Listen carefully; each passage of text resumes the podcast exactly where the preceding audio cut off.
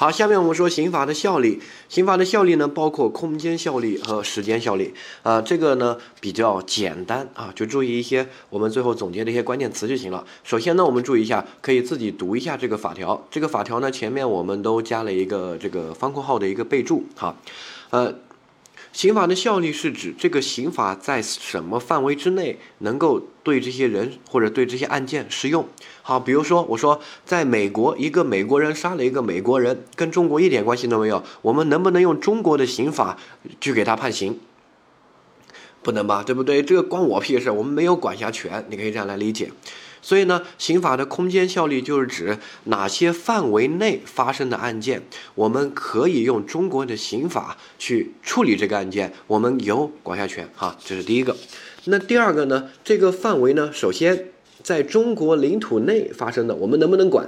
可以，对不对？一个美国人在中国领土内杀了一个美国人，我们能不能管？可以，为什么？因为是中国领土内发生的刑事案件，我们不可能眼睁睁一堆警察抱着手看着他杀他这个美国人杀美国人，在中国境内我们也不制止，杀了我们也不把他判判刑，那他想杀就杀呗，对不对？不合适吧？哈。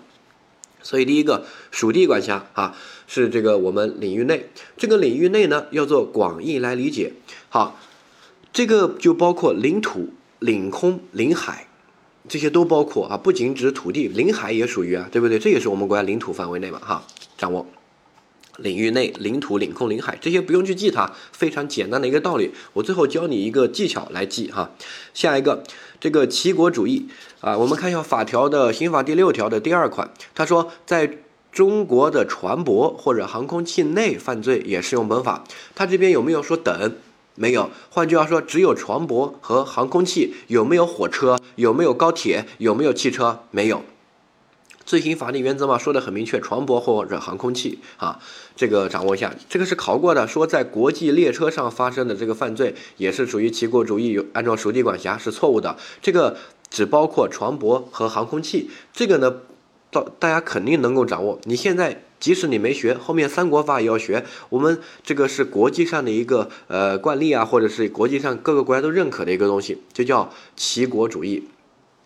我们国家的船舶悬挂着我们国家的国旗，还有这个飞机也是啊，它会有注明国旗。然后呢，在这个领域内，比如说在飞机的内部、船舶的内部发生的犯罪，就归船旗国管。不管这个船到哪个国家，那都归船旗国管。好，这是第一个。第二个，呃，我们犯罪发生该怎么认定？那这个发生呢？说只要行为或者结果有一项发生在中国境内，就认为是发生在中国境内，这是第六条第三款的一个规定。哈，这个叫属地管辖。属地管辖呢，我告诉大家一个道理，你把这个道理理解了，这个东西就不用去记，非常简单。好，我们现在说的是管辖，管辖是一个前提问题，不是实际我们审理这个案件。我们在立法的时候说。我们国家对于哪些案件有管辖权，代不代表这些案件我们实际就一定要派人去执法？那可不一定。有些案件太远了，这个人抓不到，像一些贪官跑到国外，我们抓不回来呀，对不对？好，那这个是实际的问题，但我们现在是讨论前提的问题，应当的问题，应然的问题，不是实然层面哈。所以这个管辖权是在立法的时候，我们说哪些案件我们可以管？好，这是第一个，第二个。那我们在立法的时候呢，就要有一个原则，什么原则呢？就是说，我们要让自己能够尽量有管辖权范围大一些，尽量大，就是大到不能再大，那才到这个边界，听到没有？尽量大，为什么？哎，这个只是我给自己多捞一些权利，我多一些权利了。那是好事啊，对不对？这些案件我依然都可以管啊，按照我们国家的刑法，我们有管辖权啊，对不对？所以呢，这个叫管辖权的极度扩张，也叫沾边就管，只要有一点点沾边，我们就可以管。好，那很多人说，去刺激，比如说一个美国人，这个邮寄一个炸弹。这到中国境内炸了一个美国人，那这个我们能不能管？我说可以啊，为什么？你看这个炸弹是在中国境内嘛，爆炸的，对不对？那犯罪有一部分发生在中国境内了，哎，那我们也可以管吧？对。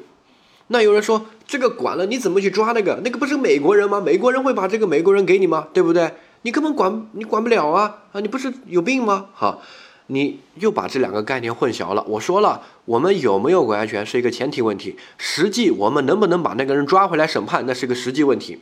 先有前提，再有实际。如果在前提这一步我们都没有管辖权，万一那个美国人到中国旅游，或者我们哪天把他抓了，那你按照你的刑法都不能审判他的，因为你认为你是没有管辖权的，对不对？好，所以呢，实际我们能不能抓不到这个人，实际我们能不能去执法，那个你不需要考虑他。我们现在讨论是前提管辖权的问题，这个就跟一个什么道理一样呢？你听，我们在讨论啊，我们在讨论，比如说，呃，我能够找一个什么样的老婆？那肯定是要漂亮也可以嘛，身材好也可以嘛，学历高也可以嘛，性格好也可以嘛。这个范围我要无限的大，对不对？好，这是我诶，这个可以找什么样的一个老婆？那是个越大越好呀，对于我而言，对不对？不要到时候万一这个人挺好的，但是不属于这个范围，我就找不了他了，那不行，对不对？啊，实际我可以找。只要是这个法律允许的女性，对吧？啊，然后年龄这些达标的，那我就可以找，对不对？范围是很大的，这个是应然的层面。但是实际我能找一个什么样的老婆，那是实际，听懂没有？那我可能只能找一个啊，又漂亮、身材又好、学历又高、性格又好、对我又好的一个老婆。哎，那是我这个人的悲哀，对吧？我就找不到一个渣女啊，来虐一下我，那是实际。对不对？有些人实际就只能找一个，比如说，哎，这个学历不高的呀，或者长得不漂亮，那是实际。但是应然，每个人在找老婆方面有的权利，那应该是。只要是法律允许的范围之内的，呃，这个女性，我们都可以去把她们娶回来当老婆，对不对？好，所以这个这个应然和实然不要搞混了。我们现在讨论是应然，那这个叫管辖权极度扩张，就是只要跟我们有一点点关系的，我们都都要管。好，所以呢，第一个属地。属属地，你要去记什么领土、领空、领海吗？不需要，你就记住沾边就可以了。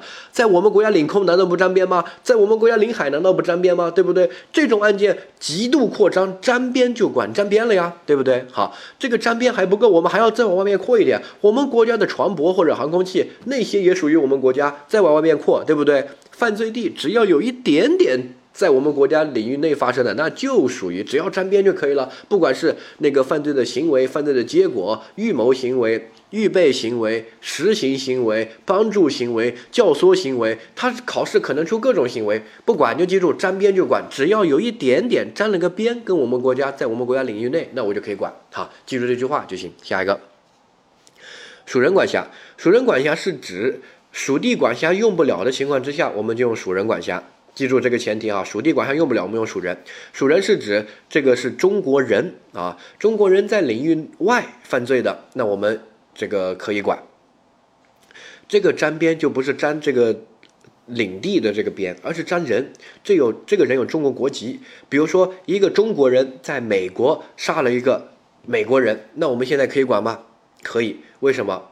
犯罪没有发生在中国，那么第六条不能用，但是可以用第七条啊。第七条读一下，他说，这个中华人民共和国公民在中华人民共和国领域外犯罪的，适用本法。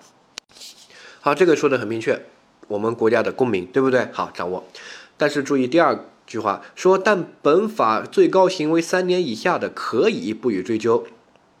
就是说，如果你在外面干了一点小偷小摸呀，那些我们就可以不追究了哈。但是再有个例外，如果你是国家工作人员和军人，你代表了国家的形象，所以你在外面不管犯什么罪，我们都要用，都要追究啊，包括三年以下这种轻罪。这这个法条大家都看得懂哈，就记住国家工作人员和军人，军人没有现役两个字哈，他法条没有写。很多时候大家之前。学过一遍的，你现在倒回来再学的时候，你一定要读读法条。所以呢，为什么我要用这个讲义，而且里面附了法条来讲？第一个为了主观题，第二个很多东西你读一下法条就知道了。有人说这里为什么不是现役军人？因为他没写现役两个字啊，对不对？你为什么偏要说他现役？有些后面那些罪名我们学了，他有些是现役军人的配偶啊什么，那一定要现役啊。呃，下一个第八条啊，保护管辖，保护管辖呢，我们说外国人这个在中华。人民共和国领域外对中国的公民犯罪的，那我们要管，这个是保护自己本国人。首先他用不了第六条，因为他说了是领域外，对不对？好，第二个他用不了第八条，因为他这个犯罪的人不是中国人，不属于属人管辖。那原则上这个案件跟我们没有关系，但是还有一种情况可能跟我们有关系，就是被害人是中国人，对吧？他说了，对被害人对我们国家的公民犯罪的，那我们可以管这个外国人。比如说我在美国旅游的时候被一个美国人这个捅了几刀，那这个时候那个美国人我们按照保护管辖可以管的，你就不要跟我扯，你抓不到他的，美国不会放人的。那万一我抓到了呢，对不对？好，那是实际的，你不要去考虑，我们考虑的是应然的。下一个，但是啊，这个第一个。如果最低刑是三年以上的才可以适用，就是如果我在美国被偷个小东西啦什么的，那个就不要管了，对不对？啊，也是一样的，轻的就不要去这个外面乱搞，嗯，这个太轻了，对吧？你在外面犯一个轻罪，我们也可以这个不管你了，重罪肯定要管的。而你在外国啊，被一个外国人侵犯了，如果是一些小偷小摸偷了一个钱包那些啊，我们就不管了，对不对？好，三年以上的我们才管，这个都是一样的道理。在国外啊，一些小的问题我们不管。如果你是中国人犯小问题不管，如果外国人对你是一个轻罪，三年以下的偷你点东西，我们一般也不管。哈，但是也可以管，也可以不管，因为他用的词是可以，而不是应当。哈，下一个。但是犯罪地法律不受处罚的除外，这个叫双重犯罪原则。就是说，如果这个行为在当地不认为是犯罪，那么我们也不能罚那个外国人，因为那个外国人根本没有可罚性，因为他在那边长大，他身边的亲戚朋友都这样干，在他们国家不认为这个行为是犯罪，可能只是我们国家认为这个是犯罪。哈，像典型的，比如说重婚。我们国家是奉行一夫一妻制，就如果我找了两个老婆，有两本结婚证，就可以定罪了，重婚罪。好，但是大家应该也知道这个常识，就是在有一些国家，他一个男的可以找四个老婆，那个就是一些伊斯兰教国家，像什么阿拉伯呀那些啊，他那边找四个老婆是合法的，对不对？好，那现在请问，比如说假设一个阿拉伯人，这个在那边找从从小长到大。他父亲、他哥哥、他所有的朋友都找了三四个老婆，然后他也找了三四个老婆，然后我们中国说你是犯罪，因为其中一个老婆是中国人，对吧？你重婚了，这样合不合适？不合适吧，对不对？所以呢，如果要罚那个外国人，必须是那个行为在他们国家也认为是犯罪，在我们国家也认为是犯罪，这样才可以罚他。如果在他们国家不认为是犯罪，那不能罚他，那人家没有可罚性。对吧？他根本就没有犯罪这种故意，因为他认为这个是很正常的一个事儿啊。我们找四个老婆，对吧？好，这个稍微理解一下就行了。呃，然后下面的就不用过多的去管它这些法条。这个看到知识点部分，哈，首先第一个，我们理解管辖权呢，我们不用去背，不用去死记硬背，哈，你学完之后大概有个印象。记住，首先第一句话，沾边就管，沾边就管，不要不管是什么跟我们国家沾了，我们就可以管。第一个先看沾什么，沾领。领域，对吧？领土、领领空、领海，然后呢，船舶、航空器，对不对？然后呢，这个行为只有有一点点发生在我刚才说那些地方，那我就可以管，不需要全部都发生，只要有一点点准备行为、帮助行为、教唆行为、实行行为、犯罪的结果、犯罪的行为，只要有一点点沾了，我们就可以管。所以不用去记它，就记住沾边就管这个原则，因为它考题的时候是很活的，他会给你一个案例，你就判断有没有沾边就行了，听到没有？不要那么死哈。下一个。如果是地领地沾不了边，沾什么？沾人。如果我们国家的公民，你在不管在哪个国家犯罪，我们是不是都可以管你？是对不对？但是如果你就小偷小摸，我们可以管，可以不管哈。三年以以下的就可以不管了。好，但是国家工作人员和军人一律要追究。因为你代表了国家的形象，所以不管是三年以上还是三年以下，我们都要管。好，这个没问题。这个是人。第三个是保护。如果我们受害人是中国人，对于那个外国人，我们要管的，对不对？保护我们中国人，因为这个也沾边了呀，沾到了受害人这个边。领土领域没沾边，这个人没沾边，但是被害人这个沾边了，那这个叫保护管辖，保护我们中国人嘛，对不对？保护自己人。那保护管辖有第一个，如果外国人的一些轻的罪，我们也可以不管了，三年以下的这些。对不对？三年以上的一般才管哈，他只是换一个表述，因为对外国人和对中国人的表述不一样，所以你不要死记硬背，你就记得在外国一些小问题肯定是不要浪费资源去管了嘛，对不对？好，一般是重的、轻重的标准就三年，对吧？啊，三年以上的我们就管一下。中国人在外面三年以上的追究，三年以下的可以不追究。外国人这个弄中国人在境外在外国。三年以上的我们追究，三年以下的一般也不追究了哈。下一个，外国人那边有个双重犯罪原则，你就记住重婚这个东西就行了。好，下面。好，下面知识点总结的部分可以自己去读一下，跟前面是这个赘述的、重复的。然后呢，犯罪行为那边这个不用去死记硬背，包括我们列举的例子，你也可以读一下，只需要注意沾边就可以。只要有一点点发生在我们之前说的领土、领空、领海，然后呢，这个什么呃船舶、航空器啊等等的，只要有一点点行为，那就可以管哈。然后下一个，我说这个一些比较细的东西哈。首先，这个普遍管辖，它法条没有，但是我们签了一些国际的公约，就是这个这个罪我们是没有管辖权的，按照我们的法条。但是我们签的那些国际的条约啊、国际公约，就认为所有国家都有打击这些犯罪的义务，所以呢，所有国家都要管。这种呢，你我们在国际上认为它是一种义务，而不是一个管辖权。管辖权就是我想管就管，不想管就不管，对不对？它是一个权利，而这个普遍管辖呢，在国际上认为它是所有国家应尽的义务。比如说本拉登这些恐怖组织的这些首脑，如果逃到中国，虽然他跟中国没有关系，他就是弄的美国，对吧？他也不是中国人，受害人也不是中国人，犯罪也没有发生在中国，但是你不能放放任他。国际上的这个方式就是认为，你要么在你们国家把他起诉了。让他去坐牢，要惩罚他，不能把他放了，对不对？你要么把他引渡到有管辖权的国家，哈，或起诉，或引渡，就是你要么起诉，要么引渡，反正你不能不管他，在中国境内养着他，别的外国又不能进来抓人，对不对？那个是这个是不行的，哈。这些普遍管辖呢，大家可以看一下，有这个不用去背它，常见的一些国际性的一些犯罪，比如说海盗呀、恐怖活动啊、劫机啊、战争啊、灭绝种族啊、毒品啊这些啊。这个到时候三国法老师会说，啊，然后下一个，好，属地管辖这个知识点的部分还有一个，呃，我之前也强调了，只包括船舶和航空器、国际汽汽车、火车、列车，这个高铁这些都不算，只有船舶和航空器。听得懂什么叫只有吗？就是船舶、航空器就是包括直升飞机啊、飞机啊啊这些东西。好，然后还有一个细节，就是这些东西即使在其他国家领域内。也认为是中国领域内，我们叫浮动的领土，好，然后再下一个，我们国家有没有管辖权？那是讨论我们国家的。外国有没有管辖权？那是外国的。那是我们国家是按照我们国家的刑法，比如说日本或者美国，它是按照他们国家的刑法的规定，对不对？好，有没有说我们比美国、日本要低一等啊？中国就怕他们呀？你肯定不能这样说嘛，对不对？我还觉得我比他们高一等。中国现在发展那么好，哈，所以很多人会有这样的一个误区。他说：“哎，这个案件美国有管辖权，那中国应该就不能管了吧？凭什么呀？你怎么不倒过来说中国有管辖权，美国就不能管了呢？对不对？各自规定各自的嘛，你那边立立你的法，我这边立我的法。但是其实国际上各个国家立法，它都是要把管辖权极度扩张，对吧？只要沾边就可以。”所以呢，我们国家这个案件有管辖权，在美国他可能也有管辖权。比如说，一个美国人在美国杀了个中国人，美国按照属地管辖他们美国发生的，或者按照属人管辖这个美国人，对吧？他们可能有管辖权啊，那个一般都是肯定有的。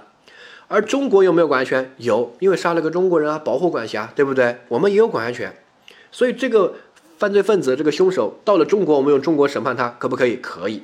在美国，美国审判可不可以？也可以啊。美国能不能管？那我们又不学他的刑法，不用去讨论他啊。所以很多人有个误区，就是在冲突、在打架的时候，他很多时候就答疑，就问我们：啊，这个美国人在美国杀中国人，那不是美国就管了吗？中国人为什么还能管呢？美国管了，中国凭什么就不能管？我们比他低一等吗？你要有民族自豪感呀，对不对？好，下一个。哎，我们大家听过一个案件叫江歌案件。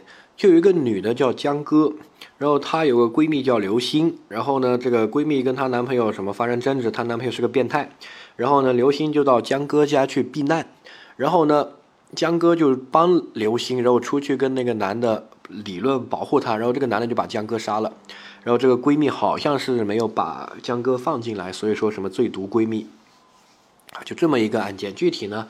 呃，因为是日本那边审判的一些东西，大家可以去看一下。好，然后这个案件全部都发生在日本，但三个人都是中国人，三个中国留学生。好，然后那个陈世峰就是在。日本被审判了，被判刑了。很多人就问，为什么不把他拉回中国审判呢？那这个就有一个问题，第一个，我们能把他拉回中国审判的前提是我们国家对这个案件有管辖权。如果我们都不能管，那肯定不能拉回中国审判，对不对？好，那第二个。这是前提条件，那有管辖权才讨论别的，你都没有管辖权就不用讨论别的了。那是有的，为什么？虽然没有发生在中国，但是这个犯罪分子陈世峰是个中国人，对吧？啊，可以管属人管辖，有管辖权。第二个，我们跟日本要有引渡，引渡的这个条约，但是我们跟日本没有签，所以呢，像国内有一些贪官啊，有一些这个。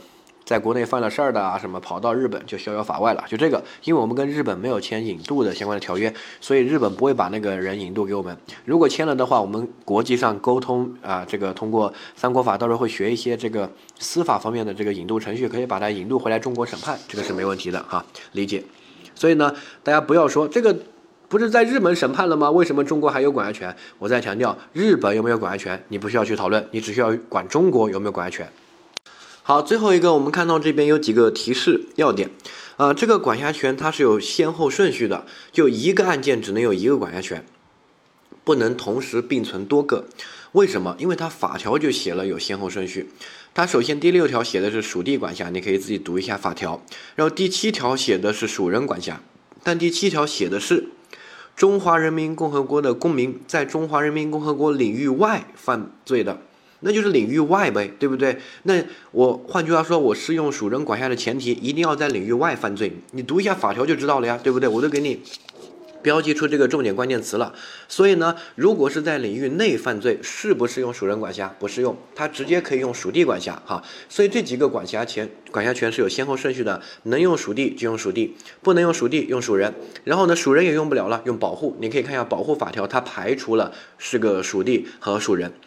然后最后都用不了了，可以按照普遍管辖啊，一些什么国际的犯罪啊这些掌握。然后之前考过一个题，他说，说这个呃赵某在境外购买了人民币，然后呢应该是用。这个保护管辖，因为它这个假的人民币啊，它会危害到我们的货币制度，对不对？有人说对呀，这是保护管辖，损害了我们国家的利益。错，它适用属人管辖，因为赵某是中国人，所以属人管辖能够适用的话，优先适用属人管辖。只有当属人管辖用不了，才能用保护管辖。听懂没有？好，同样的道理，如果这个买的行为有一部分发生在中国境内，比如说在中国境内预谋的、预备的等等的，那这个时候可以直接适用属地管辖，就不需要适用到属人管辖。或者保护管辖，他们是有先后顺序的。然后一个案件只能适用一种管辖原则。好，下一个港澳台，请问大家是不是我们国家的领域内啊？是，没问题吧？好，它肯定是我们国家领土领域内，对不对？你不能说港澳台不是。但是你发生在香港、澳门、台湾的一些犯罪呢，它适不适用我们国家的这个刑法管辖呀？记住适用，因为香港、澳门、台湾的刑法也是我们国家的刑法，这个是没问题的。只是他的那个刑法不是我们内地的刑法，其实我们国家的刑法那些我们都知道，那些叫变通规定，对不对啊？比如说香港的刑法，如果在学理上，我们刑法内内地的刑法学者就把它叫做一种变通规定啊。所以呢，它适用的还是中国的刑法，只是不是内地这本刑法，它适用的是香港的刑法，但香港的刑法依然是中国的刑法呀，对不对？好，掌握。所以呢，如果是在港澳台犯罪。问适用什么管辖原则？你一定要回答适用的是属地管辖，听懂没有？你千万不要回答属人，你回答属人就是就是搞台独，你认为他们不是中国，那就扯嘛，对不对？那肯定是中国，对吧？好，所以既然是中国，那就肯定是属地管辖，只是适用属地管辖。我们具体来审判他的时候呢，不用内地的这本刑法，用我们香港、澳门、台湾他的刑法，但那个也是中国的刑法嘛，对不对？所以它相当于适用属地管辖，同时要适用变通规定，哈，这个就再复一下第一块说的刑法的渊源，变通规定也属于刑法的一种表现形式嘛，对不对？好，它是刑法的渊源，好，掌握。好，然后有些外国人他有外交特权和豁免，这个到时候三国法会学学，这个是领领事官员啊等等的一些豁免权，这个是签了一些国际条约的，所以他们犯罪不受我们国家的管辖，包括属地管辖也不能适用。比如说，美国驻驻中国大使馆的什么呃馆长啊、领事啊，他们犯罪了，我们不能管他。同样的。我们驻美国大使馆的我们这个大使他在美国犯罪了，美国也不能审判他，这是相互的一个尊重。到时候三国法会学哈，这个不太会考，有个印象就行了，只是在三国法那边会考。好，空间效率说完了，总结一下，这个首先注意一下沾边就管，对不对？好，然后。记这句话就行了，下面的细枝末节不用去记它，这些东西都是辅助你理解这句话的。然后它是有顺位的，属地大于属人大于保护大于普遍。然后呢，属人有一个国家工作人员和军人都要管，然后其他人呢，这个轻的就不管了，对吧？然后保护呢是外国人重罪才管，轻的也就不管了。但是要有个双重犯罪标准啊，这些都自己再去看一下，写一写关键词笔记。这种东西比较简单，就一遍过，后面不要再自己再重复，尽量把关键词笔记写写，可能就两三行，对吧？好，下一个叫时间效力，时间效力就更简单了哈。时间效力是指的是我们现在的这个刑法，这个。生生效之后，对后面的我就问大家，那肯定是适用的，对不对？但是对之前的有没有效，有没有溯及力？好，一般认为是没有的。哎，这也是罪行法定原则的一个体现。我们为什么要花那么多时间讲罪行法定原则？就是因为它体现在各种地方。好，就在这里也是一个体现。我们之前说过，对不对？要对自己的行为有可预测性，不可能，比如说，呃，今年醉驾入刑了。那我十年之前喝醉酒开车，也把他抓进来坐牢，不合适，因为我十年之前喝醉酒开车的时候，我都不知道醉驾会入刑啊。你知道我就我知道就不开了呀，对不对？你又没公布，你又没入刑，所以对过去的行为原则上是没有效力的哈。我们也叫没有溯及力，溯及到过往的一个效力是没有的。但是对刑法生效之后的行为，那肯定可以管，对不对？好，这是第一个。第二个，好，但是呢有例外。有例外呢，就是从旧兼从轻原则，注记这句话就行了。你要把它理解好。什么叫从旧兼从轻？从旧兼从轻，第一个叫从旧，从旧就是按照行为时的法，按照过去行为时的法来判断它构不构成犯罪。比如说，哎，我十年之前喝醉酒开车，那个时候不构成犯罪，没有醉驾，哈，那就不是犯罪，对不对？那你能不能用现在喝醉酒开车构成犯罪去判决他十年之前的行为啊？不行，对不对？从旧按照旧的来，旧的刑法来，行为时的刑法，这个旧是指他行为时那个时间点当时的那个刑法，不是按照现在这个新的这个刑法哈。第二个，兼从轻，从轻是什么？从轻就是如果用新的刑法来对他处理，对他更有利。就是对他更轻，那我们用这个新的刑法，这个没问题吧？好，我们罪行法定原则为什么要没有溯及力，不能从旧？就是因为人学了刑法之后，会对自己的行为和后果有个预判，是不是犯罪，对应到多少量刑，对不对？好，当时你刑法没有说这个行为是犯罪，你过个十年说是犯罪了，你不可能惩罚我十年之前的行为。但是如果你那个新的法对我更有利，那。你这个可不可以对我适用呢？那肯定可以啊，这个就不涉及什么罪行法定原则，预测自己的行为和后果那些不利的情况，是更有利的，对我更轻，听懂没有？好，但这个只适用于未决犯。什么叫未决犯？就是还没有判决生效的，还在审理的这些案件的这个犯罪嫌疑人。好，这个是什么意思？我说一个例子，你把它理解就行了。啊，假设我们贪污罪，好，贪污罪，贪污罪在比如说。呃，这个五年之前贪污，比如说一百万是判无期，好，五年之前的刑法规定，贪污一百万被判无期，好，那这是第一个哈，过去的，然后那个人贪污了这个一百万，然后他被判了无期，这个没问题吧？按照当时的这个刑法去处理，这个是对的，对吧？好，现在，然后呢，呃，今年比如说刑法修改了，数额提高了，贪污一百万啊，最多判，比如说。二十年，二十年，那那个人去坐牢无期徒刑的过程中，我们要不要把他抓出来改判一下？你看之前判重了，判了个无期，啊，现在呢最多判二十年，我给你改成二十年，需不需要？不需要，为什么？这个叫已决犯，就是对他的判决已经判了的，已经处理的，判决已经生效的，这个是不受刑法修改的影响的，不管是轻重，对他都没有影响，因为这个也没有冤枉他呀。按照当时的刑法来，他就是贪污了一百万，就是判无期啊，对不对？好，所以去注意一下，如果已经判决的，不会受这个什么从旧从轻的影响，他就是按照行为师的刑法该怎么判就怎么判，对不对？好，这是第一个。已经判决的。那第二个，如果这个人还没有判决，比如说他五年之前贪污了一百万，按照五年之前应该判判无期，但是没有抓到他，哎，然后呢，今年刑法修改了，贪污一百万最多判二十年，然后呢，哎，过两天我把他抓了，那现在请问这个叫什么？这个叫未决犯。未决犯按照原则说应该是从旧，就是按照行为时的法，哎，判无期。但是呢，我们发现新的这个刑法对他更有利，因为新的这个最多只判二十年，那我们就应该使用新的，叫从旧兼从轻。从轻就是新的，如果对他更有利，我们使用新的啊，没问题吧？所以对于这个人叫未决犯，我们给他处理呢，就判二十年就行了。所以这个从旧兼从轻原则是指原则和例外，原则是指要适用行为时的法来处理，不能用这个后面的新的法。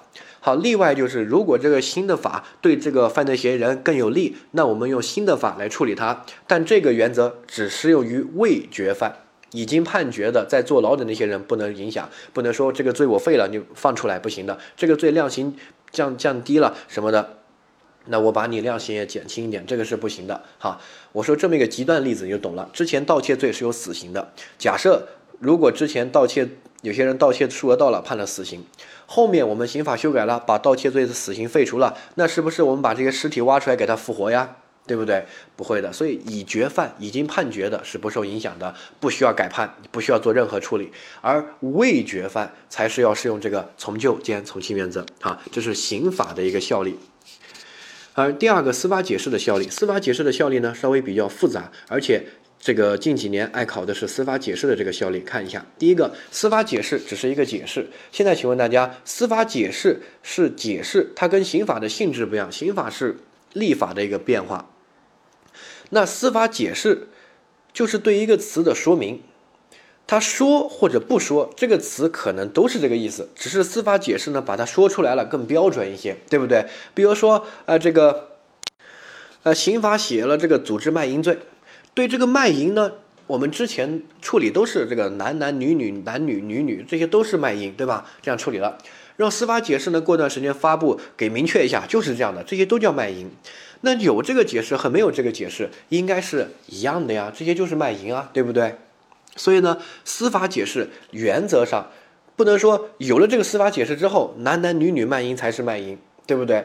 有之没有这个司法解释之前就不算，那不是不是的，因为它不是刑法，它不需要什么从旧兼从轻原则，它只是解释，只是对卖淫这个词，官方出了一个比较权威的解释。但即使官方没有出，我们各个法官啊，包括一些这个实践的法律工作人员，也可以对这个词进行解释，来运用来处理案件，这个解释也是可以的嘛，对不对？哈，所以呢，司法解释原则上适用于刑法生效的全部期间。换句话说，这个解释颁布之前。男男女女之间卖淫也是卖淫，颁布之后它也是卖淫，因为它只是个解释，它不是创设，不是新增加，不是修改，理解哈？下一个，好，第二种情况就是有两个司法解释，之前有一个，现在有一个，如果没有冲突，不用管它，对吧？啊，但问题是现在这两个司法解释打架有冲突，那我们是用哪一个？原则上是用行为时的司法解释，就是从旧，而例外呢，就是如果新的司法解释对它更有利，那么我们是用新的。对吧？这个叫从轻，跟刑法的适用原则是一样的，同样也适用于未决犯、已决犯不受影响哈。啊，这个是有两个司法解释的情况，你一定要看清楚我的前提。之前是只有一一个司法解释，之前没有司法解释，现在出台一个，这一个新的司法解释，不管是轻还是重，不管怎么样，对那个呃过去的行为和后来的行为都可以适用，跟轻重没有关系。但是如果有两个司法解释，这两个司法解释打架了，就按照刑法的适用原则来从旧兼从轻啊。好，最后一个就是对外国判决的消极承认，就是如果我们国家有管辖权的案件，这个人在外国受到了审判，那么到我们国家我们还能不能审？还是同样的道理，凭什么日本审了中国就不能审啊？对不对？我们比日本低一等吗？肯定没有啊，我们想审就审，不想审就不审，对不对？好，所以呢，这个在外国。呃，判过刑的呀，判处理过的案件，我们中国依然可以再次处理，再次给你判刑，没问题。这是第一个前提，我们有管辖权就可以处理啊，不管你在外国有没有被判过刑，什么样在所不问。第二个，啊，我们但是我们在判刑的时候呢，考虑到你在外国毕竟坐过牢，所以我们在量刑的时候呢，我们可以减轻一点或者给你免除哈。但是问我们能不能处理，你一定要回答能，你就记住，不可能日本判了刑我们就不能判，凭什么日本比我们优先？没有这个道理，我们想判就判，我们可以判，只是在判刑的时候呢，你毕竟在外面坐过牢了，可以免除或者减轻处罚啊，这个掌握一下。呃，就比如说江歌案件那个陈世峰在日本坐完牢回到中国，我们依然能不能再次审判他？可以，但是在量刑的时候可以免除或者减轻处罚。好，掌握。